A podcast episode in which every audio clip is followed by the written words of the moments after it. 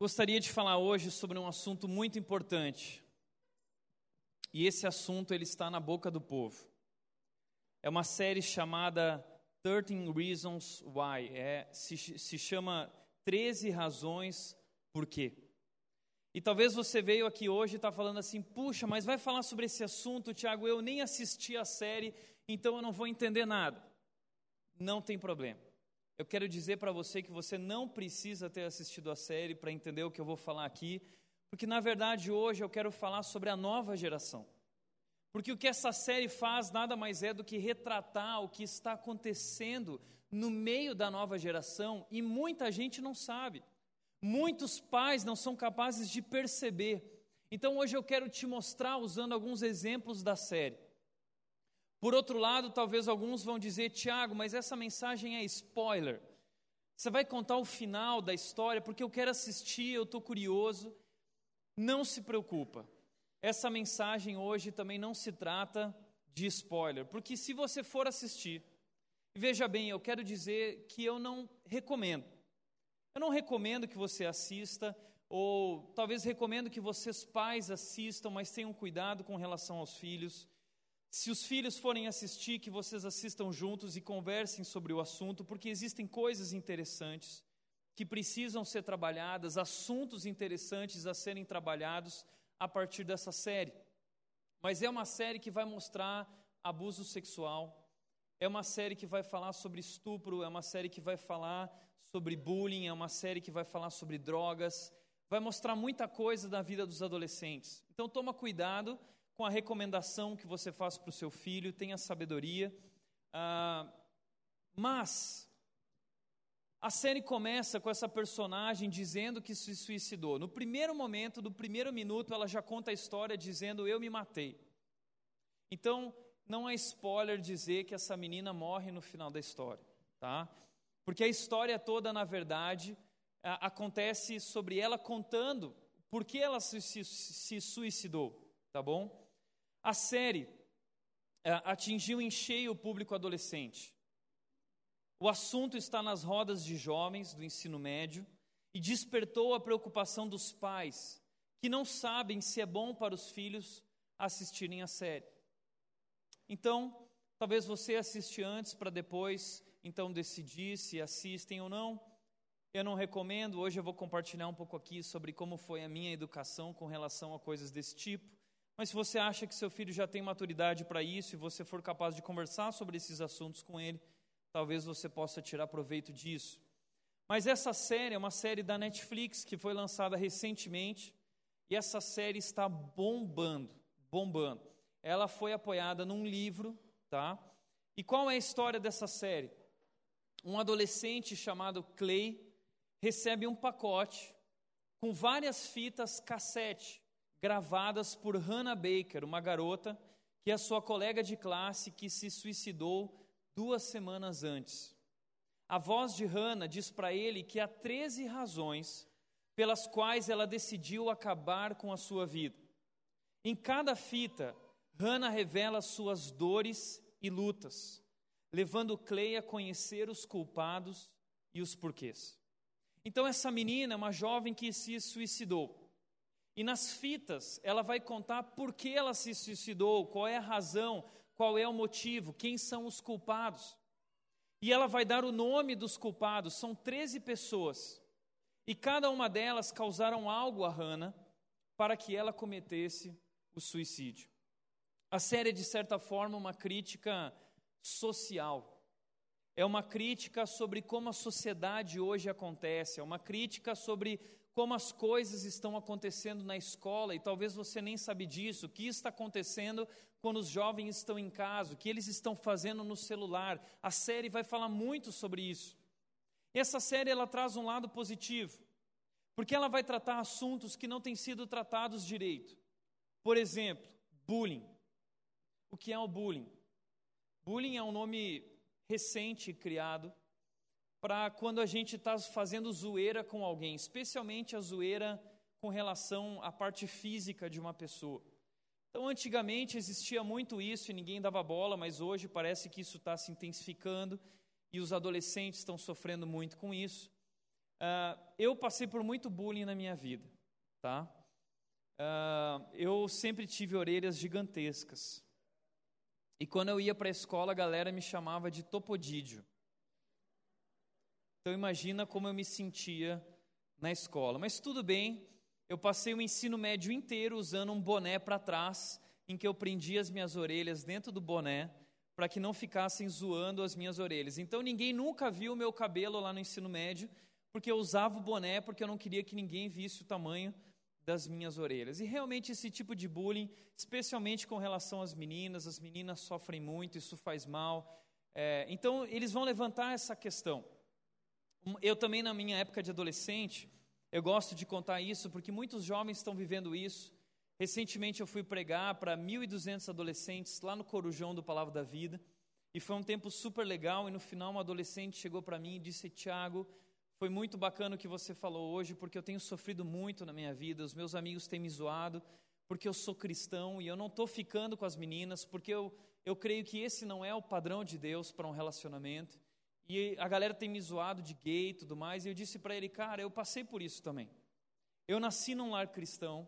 E meus pais me ensinaram a respeito de relacionamento, e eles falaram, Tiago, esse tipo de relacionamento de ficar, de sair pegando as meninas, isso não é algo que vem de Deus, isso não tem nada a ver com o plano de Deus para a sua vida, isso vai fazer mal, isso é errado. E eu entendi isso logo cedo, então eu não tinha esse tipo de relacionamento de ficar com as meninas e tal, e a galera fazendo isso lá na escola.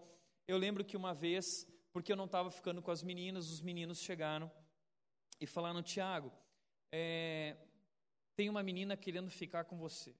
E aí mostraram uma foto dela, tal, a menina era maravilhosa, e falaram, aí, Tiago, é agora, não sei o quê, você vai ver só, tal.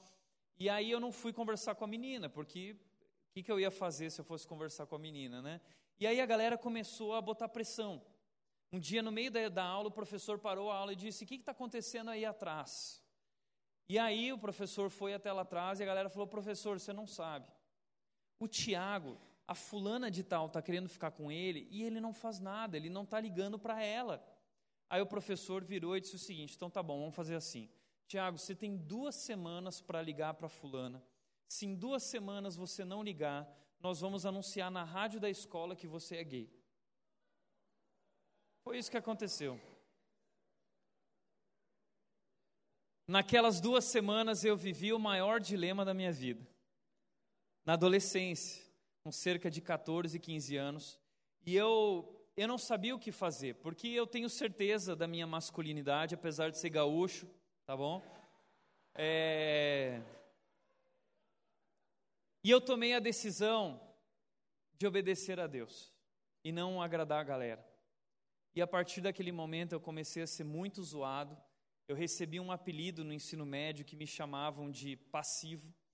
E o passivo é o homossexual é, é um dos homossexuais na relação. E a galera não sabia meu nome. Muitas vezes eu volto para minha cidade, muita gente não sabe qual é meu nome e conhece por passivo, porque era o cara que não quis ficar com as meninas. Então, por que, que eu estou dizendo isso? Não é só por uma questão de brincadeira, mas o que eu estou querendo dizer é que isso realmente acontece. Isso acontece. O seu filho está passando por isso. A sua filha está passando por coisas muito piores. Os meninos também colocam essa pressão nelas e falam que se elas não fizerem isso, elas vão ser rejeitadas. Ou, e quando elas fazem isso, elas são chamadas muitas vezes de vadias. Então, os nossos filhos, os nossos adolescentes estão passando por situações assim, e nós, pais, e nós, líderes, e nós, como igreja, precisamos estar presentes, atuando, ajudando, cuidando dessa geração. Eu não acredito que isso é suficiente para destruir a vida de alguém. Eu acredito que nós precisamos preparar os nossos filhos para lidar com todo tipo de questão, problema e pressão. E meus pais me ajudaram a lidar com a pressão, me ensinando a palavra de Deus, me mostrando ah, ah, ah, que, como cristão, nós vamos passar por isso, nós vamos ser zoados, nós vamos ser caçoados, nós vamos ser ridicularizados. Então eu estava, de certa forma, preparado e, através dessas coisas, fui sendo trabalhado para amadurecer e para me tornar um homem capaz de resistir, de ter resiliência a situações assim. Mas isso acontece. E brother, adolescente, menina adolescente, não abra mão dos seus princípios se começarem a pressionar você, se começarem a te zoar. A Bíblia diz que benditos são vocês quando vocês por minha causa forem zoados, quando vocês por minha causa forem é, ridicularizados. Então se alegre quando essas coisas acontecerem, porque você está testemunhando de Jesus. Você está vivendo aquilo que Jesus te chamou para viver, não se envergonhe disso, dê a sua vida por Jesus, vale a pena. Mas a série vai falar sobre isso, sobre esse bullying que os jovens estão vivendo. A série vai falar sobre assédio e abuso sexual. Assédio acontece a todo momento no ensino médio, na faculdade, Uh, ou mesmo na sexta série, sétima, na quinta série, no quinto ano, a, a moçada cada vez mais cedo já está passando por esse tipo de coisa. E isso acontece muito porque, na minha época, quando eu era adolescente, se você quisesse falar com uma menina na escola, você tinha que atravessar o corredor na frente de todo mundo, chegar na menina que estava no meio das amigas dela e falar com ela. Era muito difícil. Então, nem, nem tanto acontecia, né? Hoje em dia existe o WhatsApp.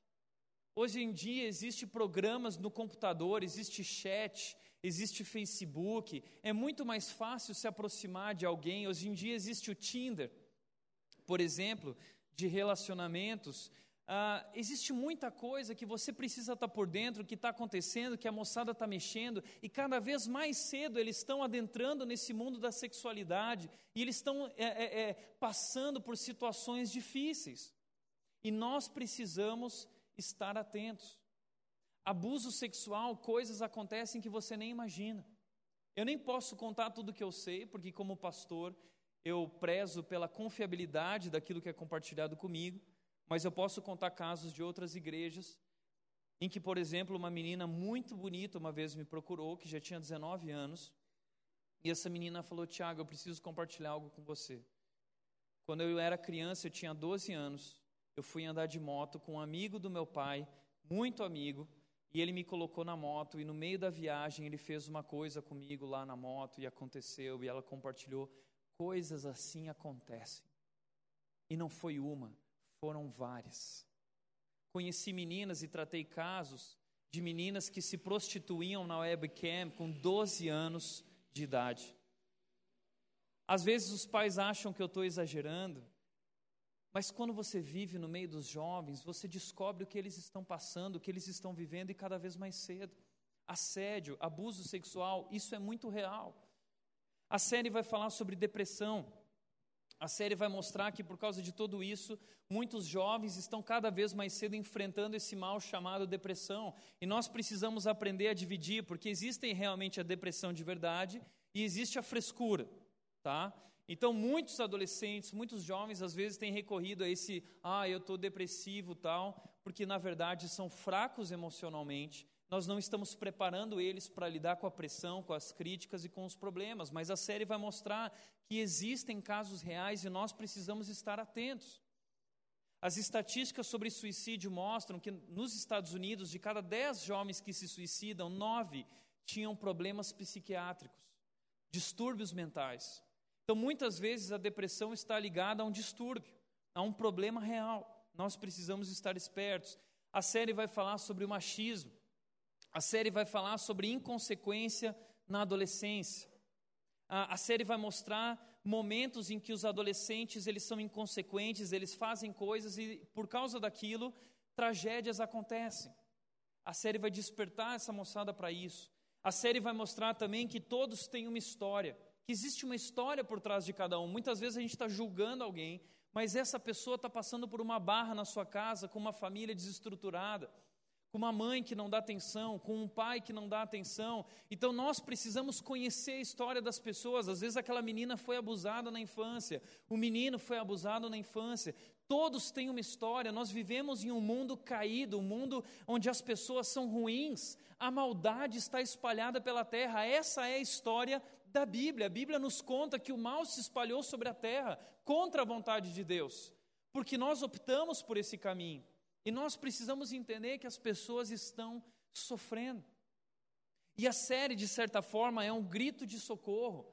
da sociedade, especialmente dos jovens que estão precisando de ajuda, que estão gritando e dizendo: é, nós precisamos de ajuda. E quem que vai ajudar essa nova geração? Somos nós, os adultos, os pais. Nós, como igreja, precisamos nos levantar e precisamos trazer uma resposta a esses males, a esses problemas da nossa sociedade. A Bíblia trata sobre esses assuntos. Nós precisamos tratar, falar e cuidar da nova geração.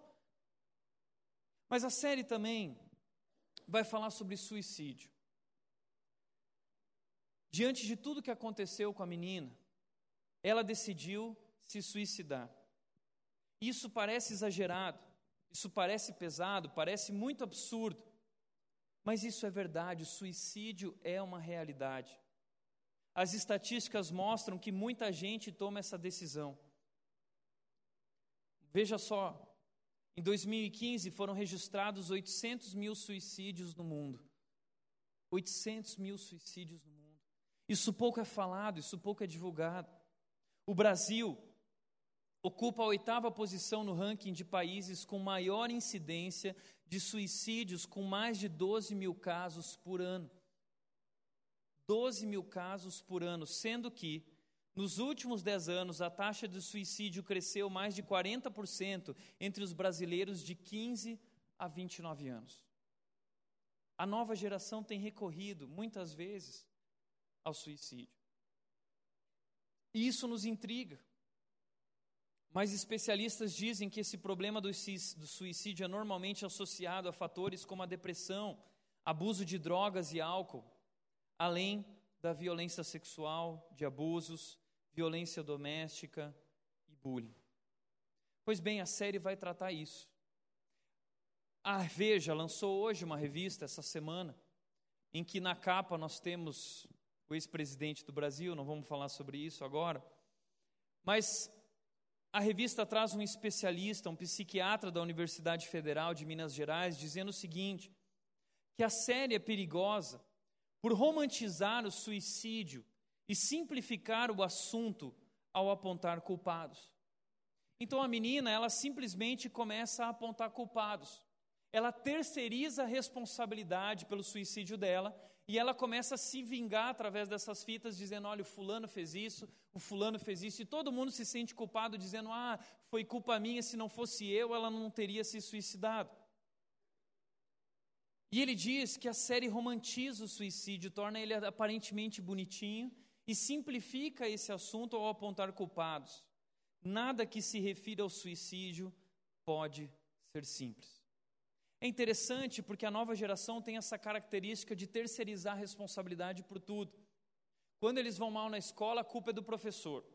Ah, não, porque o professor, é, é, na minha época, isso não colava. Eu chegava para o meu pai e falava assim: Não, pai, é que o professor, ele é o diabo, ele é o capeta, o diretor me quer mal, ele não me ama. Meu pai, eu não quero nem saber, você vai apanhar. E vinha aquele. A gente viu essa semana até uma brincadeira que antigamente o problema não era baleia azul, era o chinelo Havaianas azul. Né? E lá em casa o problema era que o chinelo Havaianas era 45. Tá? Às vezes era cinta, às vezes era varinha, eu não sei o que era pior. Mas o meu pai tem 1,90m ele é gigante e ele tem muita força, tá? Então eu realmente ficava mal. Agora, hoje em dia, os pais têm aceitado essa terceirização da responsabilidade.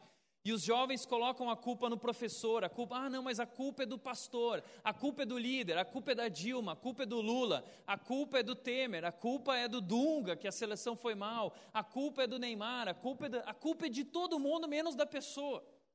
Nós somos essa geração Homer Simpson. A culpa é minha e eu coloco ela em quem eu quiser. Então a gente terceiriza a responsabilidade por aquilo que nós fazemos. E problema. Como eu já mostrei aqui, a revista Época lançou em 2012 uma reportagem chamada Eu Me Acho, falando sobre essa geração, dizendo que é uma geração que tem uma imagem de si mesmo desequilibrada. Eles se acham muito mais do que realmente são. Eles se acham a última bolacha recheada do pacote. E veja o que disse a reportagem: a preocupação de empresas do mundo inteiro é a existência de adolescentes e jovens adultos que tenham uma percepção totalmente realista de si mesmo e de seus talentos. Esses jovens cresceram ouvindo de seus pais e professores que tudo o que faziam era especial. e desenvolveram uma autoestima tão exagerada que não conseguem lidar com as frustrações do mundo real. Sim, nós temos hoje uma nova geração extremamente imatura. Eles são fragilizados. É o que muitos especialistas chamam de adultolescência. São adultos, são jovens que já deveriam se comportar como tal, mas continuam agindo como crianças. E eles não conseguem lidar com a pressão do trabalho, eles não conseguem lidar com a pressão da faculdade, eles entram em depressão. Ai, a vida é muito difícil para eles, porque não foram preparados porque cresceram ouvindo que tudo que eles faziam era o máximo, que eles eram incríveis, e eles não foram preparados para lidar com o problema. Eu já contei isso aqui, que hoje em dia tudo é para cuidar da galerinha. Então os pais hoje parece que estão envolvendo os filhos em plástico bolha, e nada pode afetar o meu filho. Ai daquele que falar algo do meu filho, ai daquele que prejudicar o meu filho. Então eu brinco sempre falando do metiolate, que eu, eu chamo e muita gente chama de o cuspe do capeta. Que na nossa época, o metiolate, você colocava aqui no joelho e o metiolate ardia pra caramba. Você se machucava e você pensava, não, minha mãe vai pôr metiolate aqui. E vinha aquele negocinho laranja, ele era laranja, manchava aqui o joelho inteiro. Só que hoje o metiolate ele é incolor e indolor. Imagina, não pode machucar a criancinha. Na minha época eu tomava óleo de fígado de bacalhau porque eu era muito magro e o biotônico Fontoura era caro e não estava funcionando direito. Eu comecei a tomar óleo de fígado de bacalhau e óleo de fígado de bacalhau é o, é o vômito do capeta. É algo terrível. Hoje o óleo de fígado de bacalhau é sabor chocolate, sabor morango. Então a nova geração hoje, eles estão sendo privados de qualquer tipo de dificuldade. Imagina a criancinha, ela não pode sentir um saborzinho ruim na sua boquinha. E os pais estão tratando assim os filhos. Eu vi uma charge essa semana que mostra como funcionava antigamente na escola. O filho tirava a nota baixa e os pais diziam: Filho, que notas são essas? A culpa era dele. Hoje, os pais colocam a culpa nos professores, nos diretores, nas escolas. É isso que está acontecendo. Por isso eu gostaria de mostrar para nós, para os pais, para a nova geração aqui, para aqueles que estão nos assistindo, eu gostaria de mostrar que talvez o problema seja muito mais fundo, mais profundo. A verdade talvez é muito maior do que isso. A Hannah Baker, a menina, coloca a culpa na galera, terceiriza a responsabilidade. E sim, aqueles jovens erraram, todos aqueles jovens erraram. Mas nada disso é significativo para que alguém tire a sua vida. Isso não entra em. Não podemos cogitar tirar a nossa vida por causa de bullying, por causa de seja o que for. Por isso eu gostaria de mostrar para você hoje cinco erros que essa menina cometeu e que são erros que muitos jovens e adolescentes têm cometidos hoje, que têm levado a consequências trágicas. Primeiro erro que eu gostaria de mostrar é que o erro da Hannah, e são erros da nova geração, primeiro erro foi desobedecer aos pais. Existe uma cena logo no começo da série que apresenta a mãe entrando no quarto da filha e a filha está mexendo no celular enquanto faz a lição de casa. E a mãe vira para a filha e diz o seguinte: Eu já disse para você que não quero você mexendo no celular enquanto está estudando. E a menina estava de conversinha com um menino. E a mãe quer saber o que está acontecendo e ela mente para a mãe, dizendo: Não, eu estou resolvendo aqui uma questão de lição de casa. Ela mente para a mãe. E a mãe disse: Bom, deixa eu ver, você sabe que eu não quero você fazendo esse tipo de coisa. E diante da ordem da mãe, o que ela faz? Hannah mente e tenta enganar a mãe, dizendo: Não, eu estou só aqui ajudando uma pessoa com a lição de casa. Ela marca um encontro às escondidas com esse menino. E quando ela marca esse encontro escondido com esse menino, algo acontece. Esse menino tira uma foto, é, porque ela está descendo o escorregador, ele tira uma foto das, das partes íntimas dela lá e solta isso para toda a escola. E ela começa a sofrer por causa disso, mas veja que tudo tem início na desobediência. A Bíblia já falava sobre isso. E após isso, ela continua muitas vezes fazendo isso, saindo sem se reportar aos pais várias vezes. Isso é comum na vida daqueles adolescentes. Eles saem à noite, eles vão para festas, eles fazem o que eles querem, sem muitas vezes obedecer os pais ou reportar os pais, e muitas vezes os pais são permissivos, sem saber o que está acontecendo na vida dos filhos, onde eles estão ou o que eles estão fazendo. Mas a Bíblia diz em Efésios capítulo 1, capítulo 6, versículos 1 a 3, diz o seguinte: Filhos, obedeçam a seus pais no Senhor, obedeçam a seus pais pois isso é justo, isso é correto, é isso que Deus espera de vocês nessa fase, nesse momento da vida. O texto diz: honra teu pai e tua mãe, este é o primeiro mandamento com promessa, ou seja, isso é algo tão importante que faz parte dos dez mandamentos, lá em Êxodo capítulo 20. Deus precisava dar dez mandamentos para a nação de Israel. Imagina quanta coisa Deus tinha para passar, ele precisava resumir em dez mandamentos, e ele coloca essa questão dos filhos. Ele diz: honra teu pai e tua mãe, que significa obedecer aos pais em tudo. Por que Deus fala isso? Porque Ele sabe que o costume, por causa do pecado, por causa dessa inclinação que nós temos para o mal, desde cedo o bebê já demonstra isso, por causa disso a nossa tendência é não obedecer.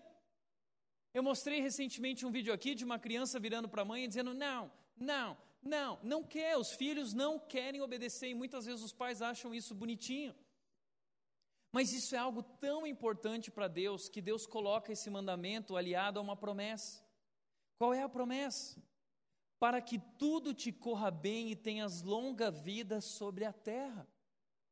Tem muita gente fazendo análise sobre a série mas não estão fazendo uma análise teológica, não estão fazendo uma análise cristã, não estão fazendo uma, análise da cosmovisão cristã, daquele óculos da criação, queda e redenção, não estão olhando para isso e entendendo, peraí, qual, qual é o problema que existe por trás disso?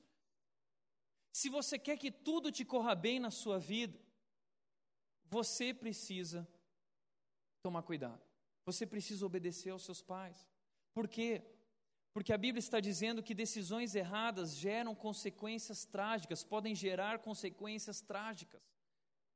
E jovens às vezes não percebem isso, eles não são capazes de ver isso. Mas muitas vezes um ato de desobediência aos pais pode gerar consequências trágicas na sua vida. Foi o que aconteceu na série. A Bíblia nos mostra isso, a Bíblia diz em Romanos 5,18 que por causa da transgressão, o erro de um homem, a desobediência de um homem, Todos nós fomos condenados, eh, consequências trágicas na história, no planeta. A Bíblia diz, Provérbios 14, 12: há caminho que parece certo ao homem, mas no final conduz à morte. Os adolescentes, eles têm uma visão limitada, os jovens têm uma visão limitada da vida, os pais têm uma experiência maior, eles já sabem onde que vai dar, Deus sabe onde que vai dar, e Deus está usando a vida dos seus pais para te orientar, para te guiar nos passos certos, e muitas vezes você não quer obedecer. Existem consequências trágicas. Eu lembro de uma vez, quando eu tinha 15 anos, é, e eu já estava sendo preparado pela igreja para ir para o seminário com 17 anos. A igreja abençoando e me preparando para aquele momento. E a turma da igreja resolveu ir para a praia no ano novo. E eu sempre pude estar com a galera, sempre pude ir para a praia e eu surfava. E a galera foi, todo mundo combinando, todos os pais da igreja deixaram. E aí, de repente, o Tiago chegou lá nos pais dele, o seu James e a dona Margarete, e falou assim: pai, a galera vai para a praia e eu quero ir junto com eles. E meus pais viraram para mim e disseram: Tiago, você não vai. Mas por quê? Como assim? Eu sempre fui. A galera vai estar tá lá, vocês sabem, vocês conhecem eles, não sei o que, Tiago. Você não vai. E eu estava num bom momento com Deus e eu lembro que eu pensei o seguinte: alguma coisa tem aí. Alguma coisa tem aí. Isso tem a ver com sabedoria espiritual. Quando você descobre a sabedoria espiritual, quando você vive um relacionamento com Deus, você começa a discernir as coisas. E eu falei: peraí, alguma coisa vai acontecer. E eu fiquei quieto. Falei para a galera: olha, eu não vou, meus pais não permitiram. Pois bem, naquela viagem, aconteceram muitos problemas com aquela galera. Problemas de bebida, problemas com garotas, com uma série de coisas. E quando eles voltaram, isso produziu um problema gigante na igreja. A igreja teve um racha. Muitos jovens deixaram a igreja, muitas famílias deixaram a igreja. Foi um problema gigantesco. E quando eu vi, eu não tinha participado de tudo aquilo, eu não estava no meio daquele grupo, meus pais tinham me privado daquilo, e porque eu fui obediente a eles, eu consegui também é, é, é, não queimar meu filme através daquela experiência. Então, muitas vezes, nossos pais estão nos protegendo de algo que nós não somos capazes de enxergar, mas esse é o papel dos pais. Portanto, Provérbios 1, 8 a 9 diz: Ouça, meu filho, a instrução de seu pai, e não despreze o ensino de sua mãe, eles serão um enfeite para a sua cabeça, um adorno para o seu pescoço. Só que essa geração não quer saber de obedecer os pais. Recentemente foi lançado um filme chamado Poderoso Chefinho Nascido para Mandar. Essa é a história real do que está acontecendo nas nossas famílias. Crianças que mandam nos pais. Os especialistas têm chamado isso de infantocracia. Outros têm chamado isso de ditadura das crianças. Outros, de forma mais simples, chamam isso de filhos que mandam nos pais. É o que está acontecendo. Os filhos estão dominando os lares, os filhos estão comandando os pais. Um artista, um fotógrafo, junto com uma equipe, tirou essas fotos e eles fizeram uma mudança nos fotos para mostrar ah, essas imagens perturbadoras de pais que trocaram as cabeças com seus filhos. E o que muitos têm dito é que a atual geração de jovens pais é possivelmente a última geração que obedeceu a seus pais e a primeira geração que obedecerá a seus filhos. É uma inversão de papéis. Então, por um lado, os jovens já têm dificuldade de obedecer, mas o que está acontecendo é que os pais estão parando de ser esses pais que devem instruir e eles estão sendo dominados pelos filhos. Os pais estão aceitando isso, em vez de se posicionar, em vez de disciplinar os filhos, como a Bíblia diz, livrando o filho da sua insensatez e livrando o filho da morte, como a Bíblia diz. Ou seja, por que isso tem se intensificado nessa geração? Por causa dessa inversão de papéis. Já mostrei aqui qual é a família no plano de Deus. No plano de Deus, a família tem Cristo acima de tudo. Ele é o cabeça. E o homem serve a Cristo, o homem se submete a Cristo e busca em Cristo o exemplo e a referência para amar a sua mulher, a sua esposa. Ele é o líder espiritual do lar. É isso que a Bíblia diz, esse é o seu papel. A Bíblia diz que a mulher está na mesma posição do homem, ela não é inferior do homem. Eles são essencialmente iguais, mas funcionalmente diferentes. A mulher tem uma função diferente dentro do lar, tão importante quanto a do marido. Eles trabalham juntos. O homem ama a mulher, dá sua vida pela mulher e serve a sua mulher como Cristo amou a igreja e serviu a igreja. E a mulher auxilia o seu marido e contribui para esse lar. E os filhos vêm depois obedecendo aos pais que obedecem a Cristo. Essa é a ordem da família no plano de Deus na Bíblia. Mas a família do século 21 inverteu esses papéis. Hoje os filhos assumiram a posição de Cristo. E nós estamos vivendo a filiolatria. Os filhos são os nossos ídolos, os nossos deuses. Eles são o lugar onde nós buscamos a fonte do amor, a fonte da felicidade. Eles são a razão da nossa vida. A Bíblia diz que a razão da nossa vida é Deus e não os nossos filhos. Eles são especiais, mas eles não podem assumir o lugar de Deus, o papel de Deus em nossa vida. Isso vai gerar um problema no nosso coração e no coração deles. Por outro lado, o homem não tem assumido a liderança do lar, o homem tem sido omisso. E a mulher assumiu a liderança. As mulheres muitas vezes estão presentes na igreja liderando, fazendo, e os homens não fazem nada, eles são omissos desde Adão. Os homens são bananas. E ao invés de eles trabalharem juntos, eles estão competindo um com o outro. A mulher compete com o homem o tempo todo, querendo ser melhor que ele, provar que ele não presta, que ele não traz o sustento necessário. O homem tenta provar que é a mulher que não respeita, que não ama ele, que não faz as coisas boas de verdade. E Cristo é simplesmente aquele que serve meu lar. Eu vou buscar Jesus só para ele cuidar da minha família quando eu quiser e quando eu precisar de ajuda, só naquilo que realmente é meu interesse mas não são famílias que se rendem a Deus e que vivem o plano de Deus. Aliás, deixa eu falar uma coisa que eu estava conversando ontem com Washington, que é o seguinte: na série, se você for assistir, você vai ver que os homens são banalizados. a menina fala uma hora para o Clay dizendo o seguinte: os homens são todos idiotas. Os homens são todos idiotas. Posso falar? Essa menina falou algo que é muito verdade. A imagem que nós homens temos passado para o mundo, na maneira como nós tratamos as mulheres, é que nós somos idiotas. Nós somos idiotas. Então, a figura masculina do homem que deveria liderar, que deveria amar, que deveria servir a sua esposa e deveriam cuidar das mulheres como parte mais frágil e especial, nós estamos é, é, é, nos omitindo, nós estamos menosprezando aquilo que Deus nos deixou como legado, como tarefa principal em nossas vidas, e nós estamos perdendo a referência. Na série, muitas vezes, o homem que é o bonzinho da série é o homossexual. Então é uma inversão de papéis e nós homens precisamos nos levantar com coragem, assumindo o nosso desafio como cristãos, amando nossas esposas, amando nossas filhas, ensinando nossos filhos a amarem as suas colegas, ensinando nossos filhos a tratarem as mulheres como parte mais frágil, como Jesus Cristo deu a sua vida pela igreja, assim nós devemos cuidar e tratar das mulheres. Nós precisamos fazer isso. Inversão de papéis tem produzido esse problema de desobediência, uma geração que não obedece. O que tem produzido também esse problema são pais permissivos. A Bíblia diz: pais, não irritem seus filhos, antes criem-no segundo a instrução e o conselho do Senhor. Tem muitos pais que não estão nem aí, eles são pais permissivos, deixam os pais fazerem, os filhos fazerem qualquer coisa. Os filhos precisam de limites. Uma vez lá em Vinhedo eu assumi a turma de pré-adolescentes e ninguém queria assumir aquela turma. Era uma turma que subia as paredes e todo mundo saía chorando daquela sala. Até o dia que eu comecei o trabalho com eles, eu lembro que eu impus limites, como meus pais colocaram limites na minha vida, e eu falei para eles: eu vou ser o pastor mais legal que vocês já tiveram. Mas se vocês me respeitarem. Porque se vocês não respeitarem, vocês não vão ter espaço para estar aqui. Eu lembro que no meio de, do nosso trabalho, que começou a dar muito certo, uma menina se levantou e começou a me confrontar, questionar a minha autoridade.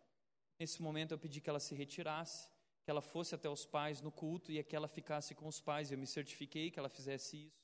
Isso deu um rebuliço na igreja, porque depois os pais vieram dizer: Você não pode fazer isso, como você trata ela assim? Eu disse: Olha, se na sua casa você não impõe limites, aqui eu vou impor. E se ela quer participar, ela precisa respeitar as regras para fazer parte da brincadeira. Pois bem, esses pais ficaram bravos, mas depois de duas semanas, essa menina me procurou.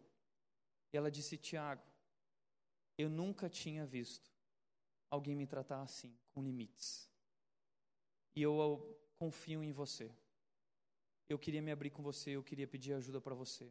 Porque eu estou vivendo uma série de problemas em casa e eu acho que meus pais não me amam porque meus pais nunca colocaram limites para mim.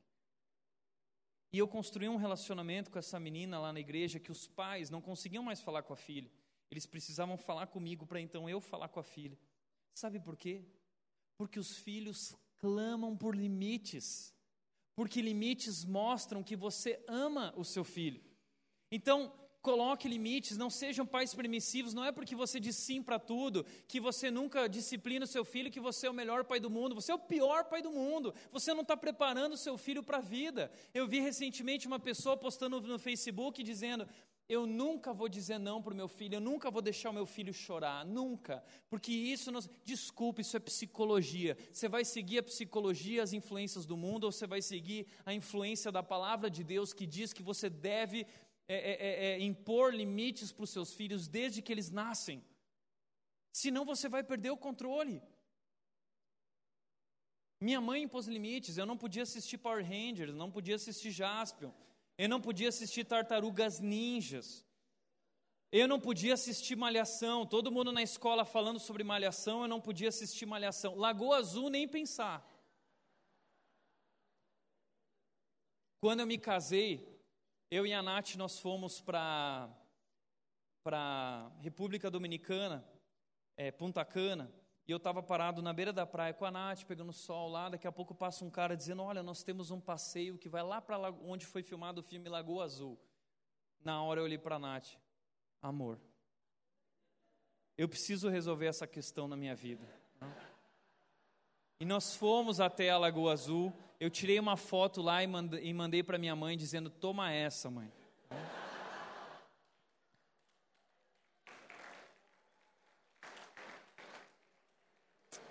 Nós temos que ensinar os filhos, nós temos que ensinar os filhos que existe o momento certo para viver o Lagoa Azul. Existe o momento certo para cada fase da vida, a Bíblia nos prepara para isso. A Bíblia diz: pais, não irritem seus filhos, antes criem-no segundo a instrução e o conselho do Senhor. Deus traz limites, Deus nos instrui como instruir os nossos filhos. Outro problema são pais ausentes. Provérbios 4, 4 a 5 diz: Quando eu era menino, ainda pequeno, em companhia de meu pai, perto dele, ele me ensinava e me dizia: Apegue-se às minhas palavras de todo o coração, obedeça aos meus mandamentos e você terá vida. Nós ensinamos os nossos filhos estando com eles. Não seja um pai ausente, é muito importante que você esteja presente na vida dele, participando desses momentos, ouvindo o que ele tem para dizer. Os filhos têm algo, eles têm clamores, eles estão gritando por socorro. Não seja um pai ausente. Se o trabalho tem te privado de estar mais perto dos filhos, baixe o seu padrão, é mais importante estar com a sua família. Nenhum sucesso na vida compensa o fracasso no lar.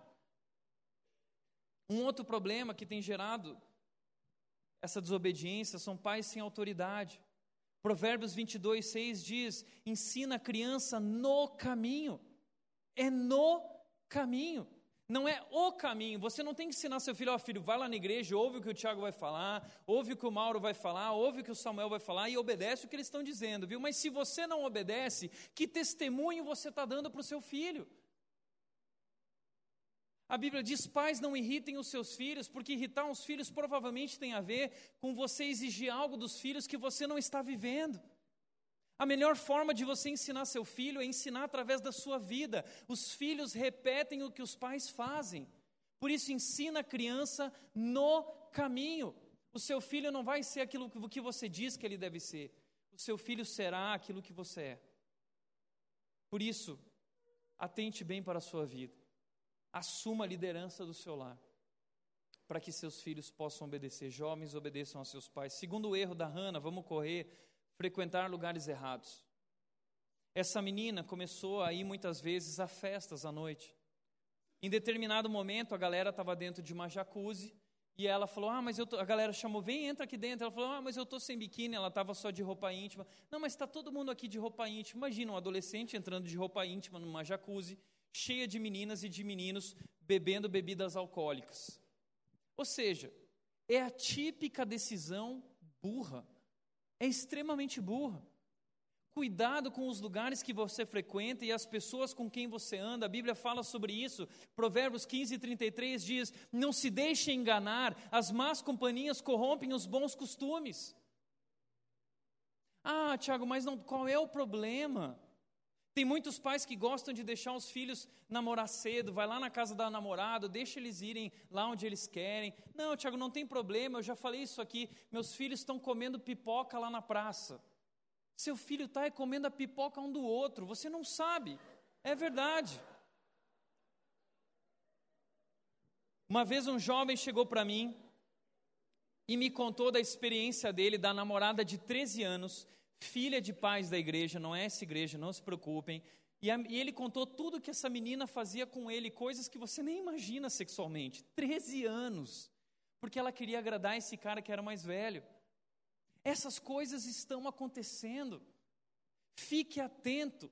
Não deixe seu filho frequentar lugares errados, mas talvez você vai dizer assim: "Ah, Tiago, mas eu confio no meu filho". Você é burro pra caramba. Sério mesmo. Sabe por quê? Porque a Bíblia diz que seu filho não presta. É, a sua filha, o seu filho não presta. A Bíblia diz que o coração dele foi contaminado por um negócio chamado pecado. E o pecado, o coração, a Bíblia diz que tornou o nosso coração enganoso, o nosso coração é corrupto. Muitas vezes a menina está no meio da onda da galera e ela vai na onda, o menino vai na onda. Eu sou um cara totalmente influenciável, eu sempre fui muito na onda da galera e meus pais sabiam disso. E meus pais não confiavam em mim, muito menos nos outros. E eles diziam: pai, vai ter uma festinha, eu posso ir? Não. E dessa forma eles me privaram de situações que eu poderia viver, que eu não estava preparado para viver, que não era o momento de viver. Portanto, não seja burro. Meus pais nunca confiaram em mim porque eles sabiam que meu coração era ruim, que existia algo chamado pecado correndo em minhas veias e em minha alma. Às vezes as pessoas acham que eu pego pesado, mas eu quero dizer que eu não pego pesado. Vá assistir a série. A série é muito real. Eu gostaria de poder contar tudo que eu sei sobre a vida da nova geração.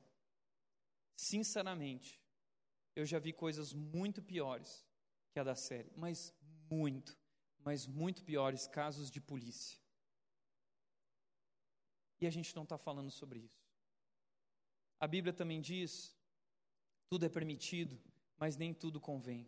Tudo é permitido, mas nem tudo edifica o quanto aquela festa vai edificar a vida do seu filho, o quanto ir naquele lugar vai edificar, o quanto assistir essa série ou assistir aquele filme vai edificar a vida do seu filho. Existe um momento certo, o dia que ele tiver maturidade, ele vai poder fazer essas coisas. Toma cuidado com quem seu filho está andando. Sim, enquanto ele é adolescente, tem acesso ao celular dele, conheça o que ele anda, com quem ele anda conversando, quem são os amigos dele, faça parte, se envolva na vida do seu filho, não deixe que a escola, não deixe que o mundo cuide do seu filho, instrua o seu filho, assuma a responsabilidade pela criação do seu filho, para que ele possa amar a Deus e que para que ele faça as escolhas certas e não as escolhas erradas que levarão a consequências trágicas. Imponha limites, cuide com quem ele anda, cuide os lugares onde ele vai, imponha limites. Terceiro erro da, da menina, da Hannah Baker, foi não procurar ajuda. Existe uma cena em que, na verdade, ela procura ajuda, uma série de coisas aconteceu com ela. Ela recebeu bullying, a galera começou a fazer lista na escola das meninas que eram mais bonitas ou mais feias e colocaram o nome dela lá e ela começa a sofrer. E ela passa por abuso sexual e começam a chamar ela de um monte de coisa. E aí, em vez de ela abrir o coração com alguém, ela vai conversar com o conselheiro da escola que pede: fala, fala, fala o que está acontecendo para que eu possa te ajudar, fala o que está acontecendo para que eu possa te ajudar. E essa menina coloca a culpa no conselheiro da escola. E eu e a Nath, eu lembro quando nós estávamos assistindo, eu não assisti toda a série porque eu não aguentei. A Nath foi assistindo e me contando tudo, eu assisti os três últimos episódios e os três primeiros. E aí eu vi essa cena e eu fiquei tremendamente irritado, dizendo: fala, fala, fala. Porque ela não fala o que está acontecendo, ela fala, ai não, sabe o que, que é e tal, ela tem medo de falar. E muitas vezes eu me sinto assim junto com a nova geração. A gente chega neles e fala assim: fala o que está acontecendo. Adolescente, jovem, as pessoas não podem te ajudar se você não abrir o seu coração, se você não for sincero, se você não for transparente. Não tenha vergonha, não tenha medo, procure as pessoas certas. Muitas vezes eles, com medo, com vergonha dos pais, dos líderes, dos adultos, eles acabam indo conversar com adolescentes, com outros adolescentes que não são sábios e acabam ouvindo conselhos errados. Você precisa caminhar com alguém que é maduro, que pode te ajudar. Eclesiastes 4, 9 a 10 diz o seguinte: é melhor ter companhia do que estar sozinho. Se um cair, o amigo pode ajudá-lo a levantar-se, mas pobre do homem que cai não tem quem o ajude a levantar-se. Não ande sozinho, jovem. Adolescente, não fique sozinho. Existem pessoas que se importam com você, procure ajuda logo. Não fique vivendo essa vida de silencioso desespero. Solte esse grito de socorro, procure ajuda. Os jovens muitas vezes estão vivendo momentos e eles acham que têm amigos, e na hora da adversidade, como aconteceu com a menina, os amigos abandonam. Por isso, procure as amizades certas. Provérbios 17, 17 diz: O amigo ama em todos os momentos, o verdadeiro amigo, o amigo maduro, o amigo com quem você deve caminhar, é aquele para todos os momentos, é um irmão na diversidade. Procure ajuda. Eu lembro que na minha adolescência, a, a psicologia diz que um adolescente se apaixona em média sete, oito vezes na vida. Eu me apaixonei acho que 30 vezes na vida e começou quando eu estava no pré, que eu me apaixonei pela professora é, do pré. Eu tinha sonhos à noite com a professora do pré. E meus pais conheciam o coração do Tiago. Eu ia para o piano e eu ficava lá chorando no piano quando estava apaixonado tal. Mó emo assim o negócio, né, naquela época. E e de repente um presbítero da igreja colou em mim. um líder chamado Ildomar, era o Ildo, e ele era um grande amigo para mim, um homem maduro que tinha filhos também, e ele começou a sair comigo, Tiago, vamos comer um lanche. Passava em casa, a gente ia comer um lanche, ele falava, como está na escola, Tiago? O presbítero da igreja fazia isso comigo. Eu tinha 13 anos, 14 anos. Esse homem se tornou um mentor na minha vida. Eu quero agradecer ao Ido que vai assistir depois isso. Porque no momento que eu precisava de ajuda, vivendo tudo aquilo, aquela luta, eu tinha alguém para compartilhar. Eu tinha alguém para dizer, Tiago, fica firme. Você está passando por aquilo que um cristão vai passar. E ele estava comigo, e ele me ligava, Tiago, vamos sair de novo. E na época que eu fui para o seminário, foi ele que cuidou de todos os mantenedores para que eu pudesse me formar no seminário. Ele sempre cuidou de tudo. Eu fui mentoreado por esse homem. Homem, quem você está mentoreando, quem é o jovem ou adolescente que você está mentoreando, eles estão precisando de ajuda. A Bíblia diz que os homens mais velhos devem cuidar dos jovens. As mulheres mais velhas devem cuidar das meninas mais jovens, mulheres cristãs, homens cristãos, vocês estão cuidando da nova geração, eles precisam ser mentoreados, eles precisam de gente que os ajude na adversidade que quando eles caem, os ajude a se levantar, nós estamos ausentes, não estamos cumprindo o nosso papel. Quando eu caía, quando eu errava, eu compartilhava minhas lutas, eu confessava os meus pecados e eu conseguia ser curado das minhas lutas, das minhas dificuldades. A Bíblia diz em Tiago 5,16: portanto, confessem os seus pecados uns aos outros e orem uns pelos outros para serem curados. Eu compartilhava com os meus amigos: olha, eu estou vivendo uma luta no meu coração, ora por mim. E o amigo orava, e a gente ia dormir um na casa do outro, e a galera ficava compartilhando: meu, está difícil, eu estou vivendo isso. Vamos compartilhar, confessar as nossas lutas, para que a gente não precise compartilhar os nossos pecados. Vamos compartilhar nossas tentações, para que a gente não precise compartilhar das tragédias que foram geradas quando nós não obedecemos. Confesse, abra o coração. Você fez algo errado, fizeram algo errado com você. Não se envergonhe, não tenha medo. Eu poderia citar um monte de homens que me ajudaram, outros presbíteros que estavam presentes, foram vários na minha igreja que estavam presentes cuidando da vida do Tiago. Eu só estou aqui porque homens me ajudaram nesse processo. As meninas só vão chegar lá se houverem mulheres que vão ajudá-las nesse processo. O erro é não procurar ajuda. E pior, sabe onde que a nova geração tem buscado ajuda? Com medo, com vergonha, pela ausência de mentores, eles têm procurado ajuda naquilo que é chamado de youtubers. Representados por Júlio Cossielo, Whindersson Nunes, Felipe Neto, Kéfera, Cauê Moura, Christian Figueiredo, Maju Trindade. Eles estão recorrendo a esses adolescentes imaturos Gente que não sabe nada sobre quem Deus é e fica falando, ah, não, porque Deus é meu brother, como a Kéfera disse, não, eu e Deus aqui a gente é parça, entendeu? Deus me entende, eu falo o que eu quiser e Deus é meu brother.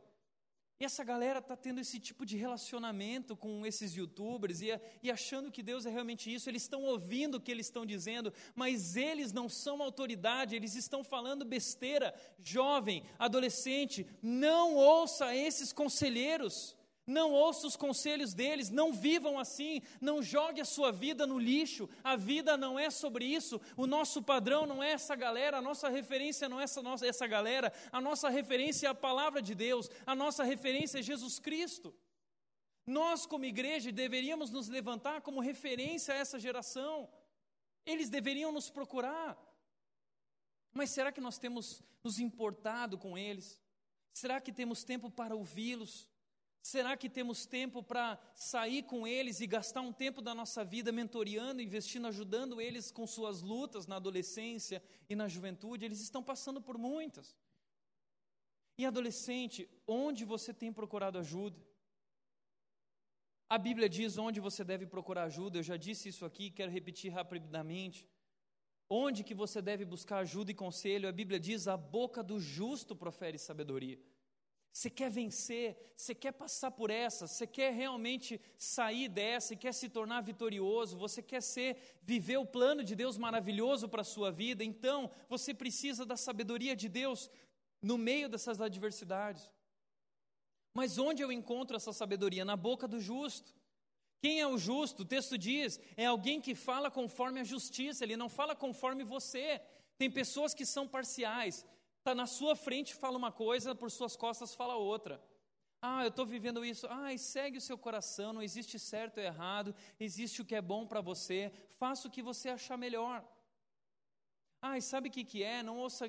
Gente, a Bíblia traz a justiça, a Bíblia nos mostra o que é certo, o que é errado. A Bíblia diz que o justo, a pessoa que você deve procurar conselho e ajuda, é aquela pessoa que não fala conforme aquilo que você quer ouvir, é a pessoa que fala conforme a justiça, o que é certo é certo, o que é errado é errado, não importa o quanto isso vai magoar você, o quanto isso vai ferir você, ele fala a verdade. A Bíblia diz: quem fere por amor mostra lealdade, mas o inimigo multiplica beijos, ele fala conforme a justiça. Procure alguém assim. Ele traz no coração a lei do seu Deus. É alguém que traz a palavra de Deus. É alguém que não traz os seus achismos. É alguém que não traz as suas prerrogativas, os seus próprios critérios, mas é alguém que traz os critérios da palavra de Deus, os princípios de Deus, a lei de Deus, porque é ali que está a verdadeira vida. É alguém que não pratica uma vida errônea, que não pratica uma vida de falsidade, é alguém que tem buscado viver em integridade. Ninguém é perfeito, mas é uma pessoa que luta para não errar, para viver o plano de Deus. É aí que você deve buscar ajuda. Quarto erro da Hannah foi não perdoar. A Hannah fez uma lista de pessoas que foram culpados. Aqui está a lista dela. E ela vai contar nas fitas o que cada um fez. Sabe o que a Bíblia diz? Jó 5,2 diz: O ressentimento mata o insensato. Eu sei que foi muito difícil o que ela viveu. Mas eu sei que existem pessoas hoje aqui que podem ter vivido coisas semelhantes. Ou por coisas muito piores. Mas o que eu quero dizer é que não importa o que aconteça, se você não se libertar disso, se você não descobrir o perdão em Cristo, e se você não liberar o perdão em Cristo, o ressentimento, a mágoa e a amargura podem matar você.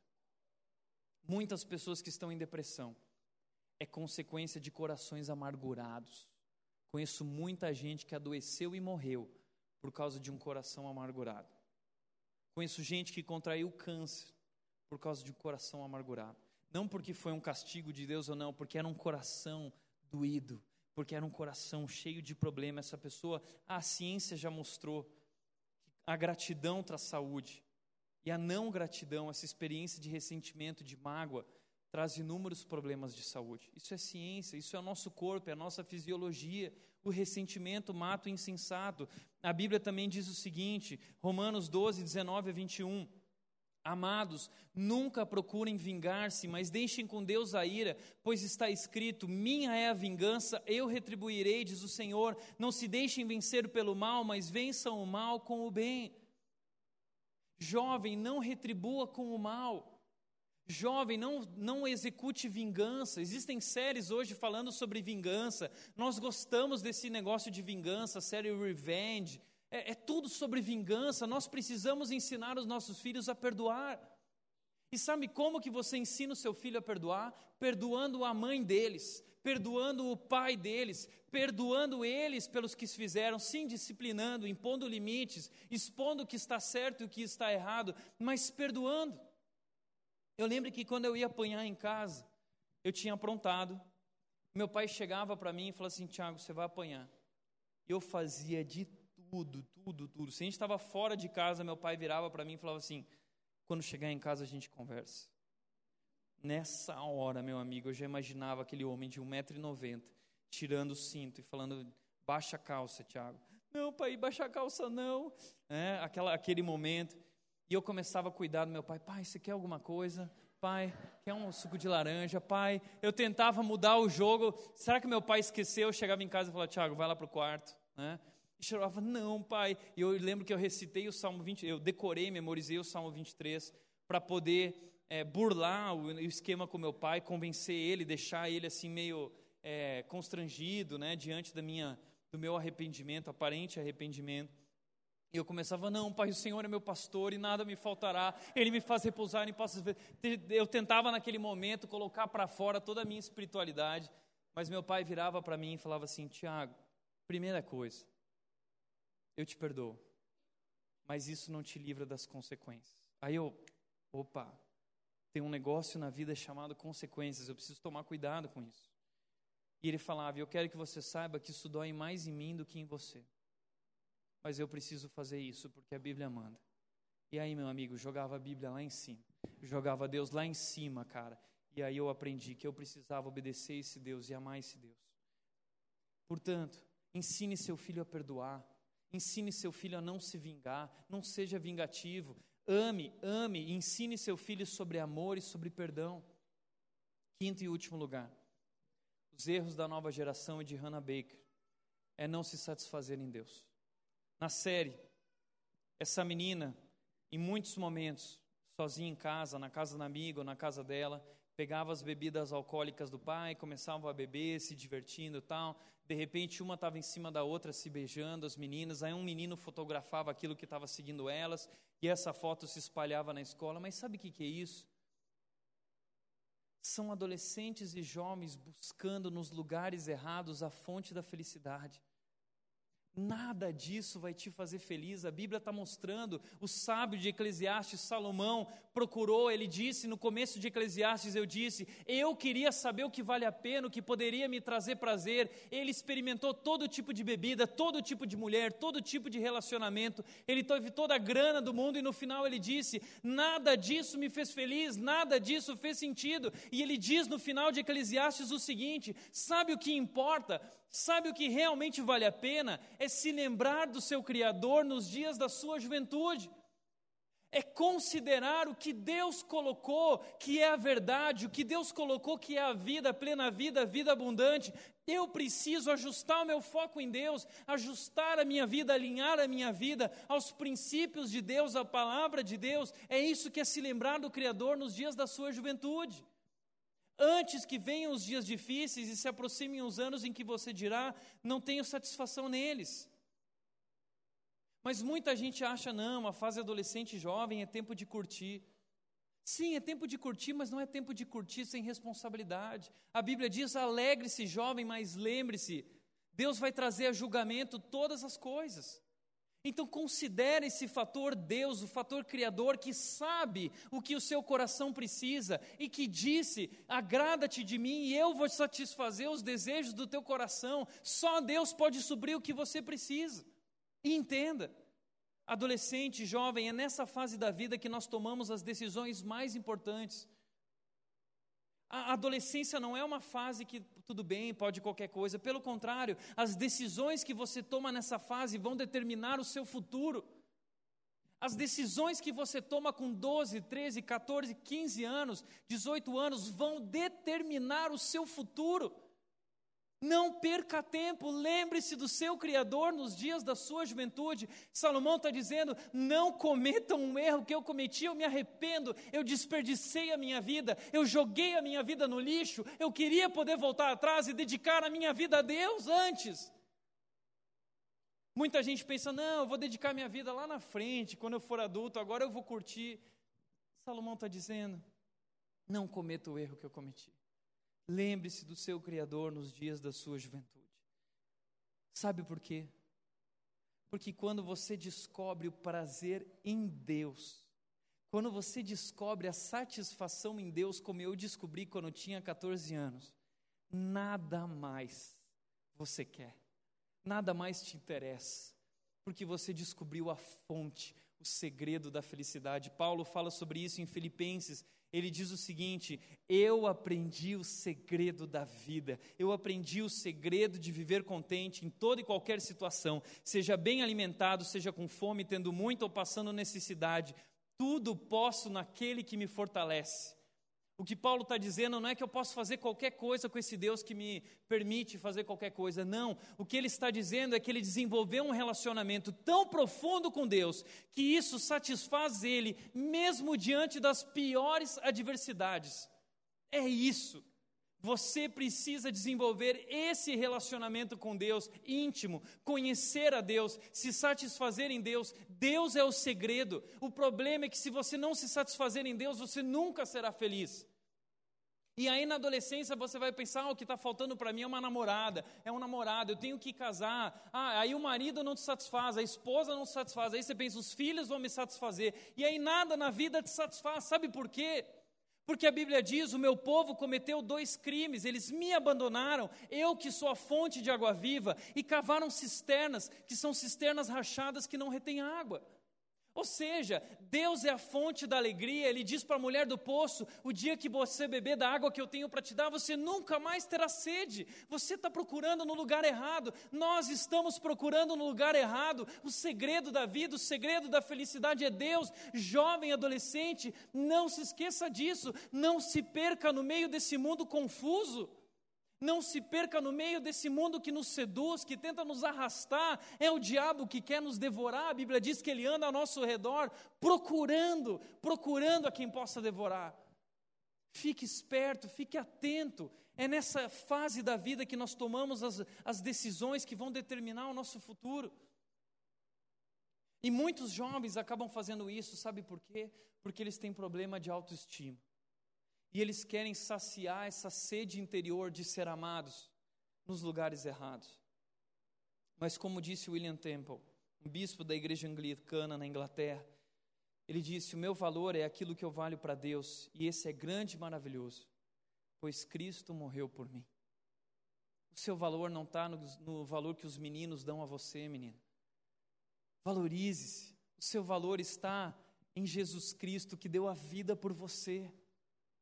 Jovem, o seu valor não está se você é um pegador, se você faz isso ou aquilo, o seu valor está em Cristo. Jesus Cristo deu a vida por você. Portanto, a resposta para os nossos problemas não é resolver essa questão da autoestima. A resposta para os nossos problemas está na autoestima. Deus me ama. Deus te ama. Essa é a solução para os nossos problemas, nos saciarmos no amor que Deus tem por nós. Esse amor transborda. Davi disse no Salmo 23: O meu cálice transborda. O dia que você experimentar essa relação íntima com Deus através de Jesus Cristo, você vai ser capaz de dizer o que Davi disse, dizendo: O meu cálice transborda. É alegria completa, é alegria completa. E eu posso dizer, minha mãe é prova. Quando eu virava para ela na adolescência, eu dizia: Mãe, eu não sei o que eu estou experimentando, mas eu me sinto feliz o tempo todo. Eu sinto como se Jesus caminhasse comigo. Isso é real. Jesus Cristo é real, Ele é a nossa felicidade, Ele é a nossa alegria, Ele é a nossa satisfação. Não troque Jesus por nada que esse mundo tem para te oferecer.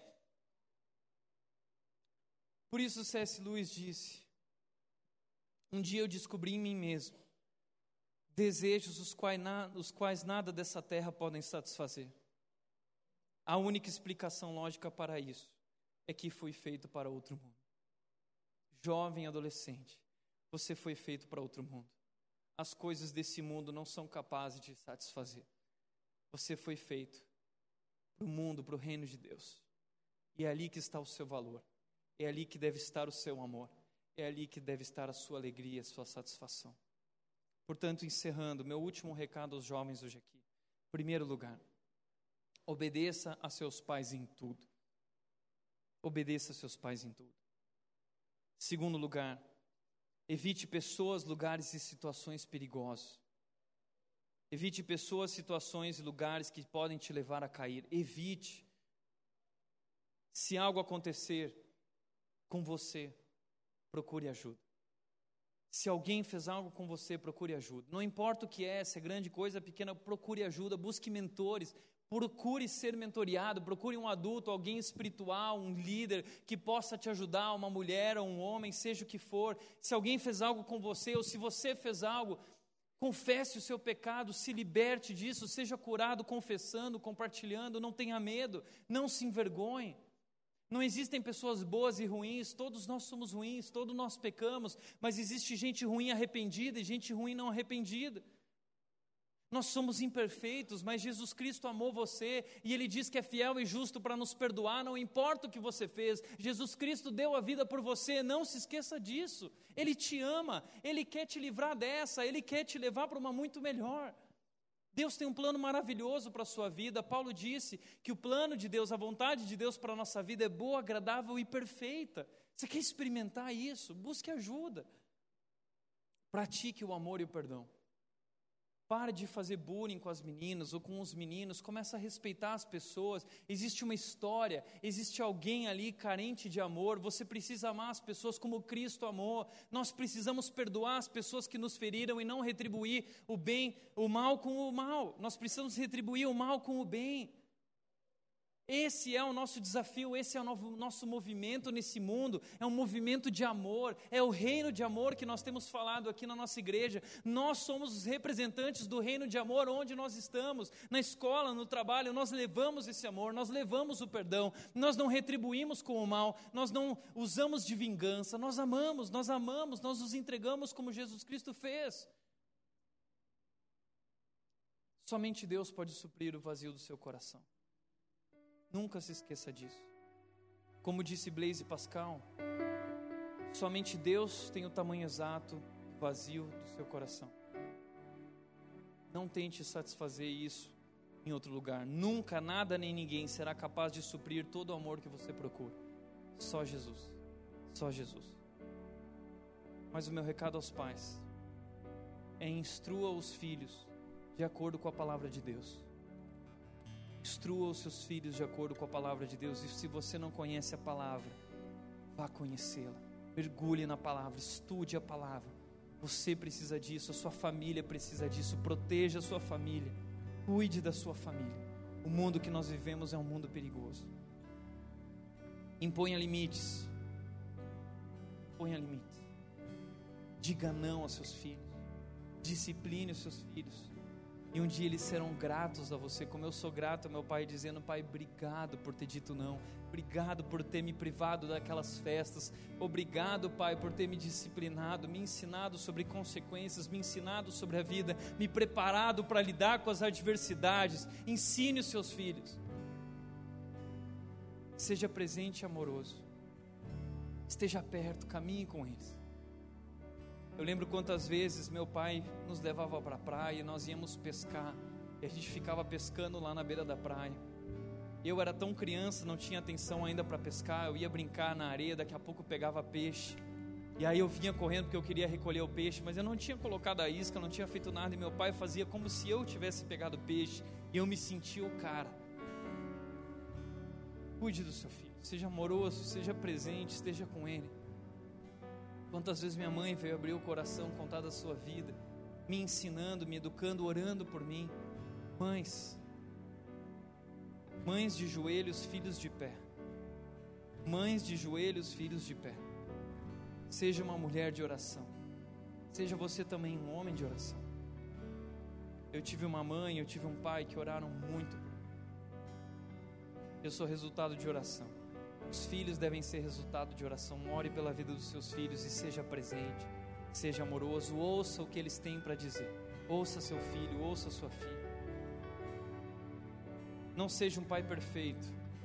Peça perdão. Meu pai nunca foi um pai perfeito, minha mãe também não. Eles erraram. Eu vi eles errarem. Mas o que chamou mais minha atenção é que eu vi eles pedindo perdão, um para o outro. Eu vi eles pedindo perdão para mim, eles pediram perdão para o meu irmão. Não é fácil criar filhos. Você está aprendendo a ser pai enquanto é pai. Isso é natural, você vai errar. Mas não seja um pai perfeito, seja quebrantado. Ensine seu filho sobre quebrantamento, sobre ser humilde, sobre pedir perdão, reconhecer os erros, peça perdão. Em último lugar, ame a Deus você primeiro.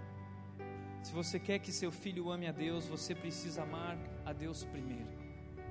Deus precisa ser o seu valor maior e não o seu filho. Ame a Deus você primeiro. E não esqueça: a melhor forma de educar os filhos é ensiná-los a amar a Deus. Você pode pagar a melhor escola, você pode mandar ele para o intercâmbio, seja o que for, que realmente é significante na vida do seu filho. É ensiná-lo a amar a Deus. Esse é o melhor método. Ensine seu filho a amar a Deus. Portanto, é hora de decidir. O que nos levou a esse momento da nossa sociedade, o que esses jovens estão passando, foi a sabedoria bíblica ou foi o pensamento, os valores da cultura? A Bíblia diz: não se amoldem ao padrão deste mundo, não acreditem no que eles estão falando, mas confiem na palavra de Deus e transformem a sua mente através do estudo da palavra de Deus, para que vocês sejam capazes de experimentar em suas famílias e comprovar em suas famílias a boa, agradável e perfeita vontade de Deus. Você quer viver isso, pai? Você quer viver isso, mãe?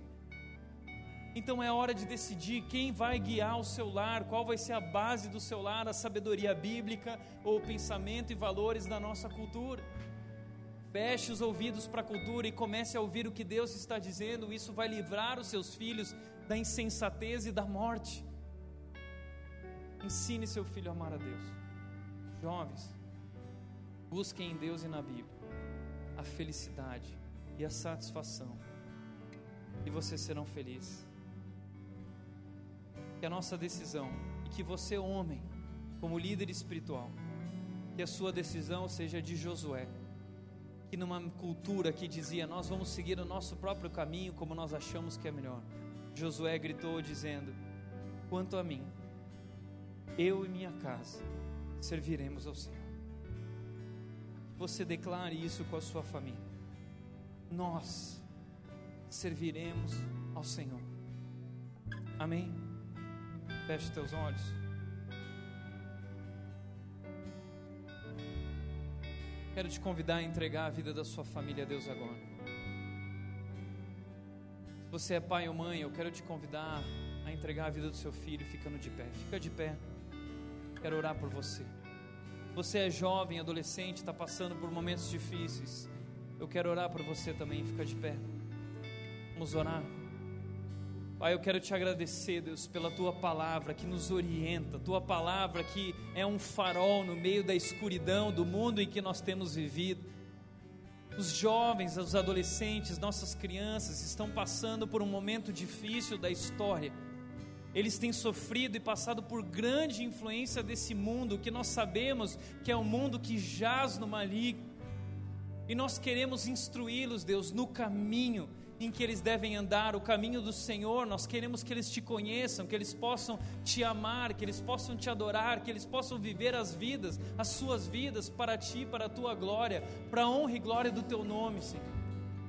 Por isso, como famílias, como pais, como mães, nós oramos agora por nossos filhos, nossos jovens, nossos adolescentes, que o Senhor os proteja, que o Senhor coloque a tua mão sobre eles e que o Senhor os guie na verdade que o Senhor derrame o teu amor sobre eles, que eles possam se satisfazer em Ti, que o Senhor derrame a tua sabedoria sobre eles e que eles possam fazer escolhas baseadas na tua palavra e que eles possam viver a boa, agradável e boa, agradável e perfeita vontade que o Senhor tem. Nós queremos viver isso, Deus, em nossos lares, nos nossos casamentos, nossas famílias.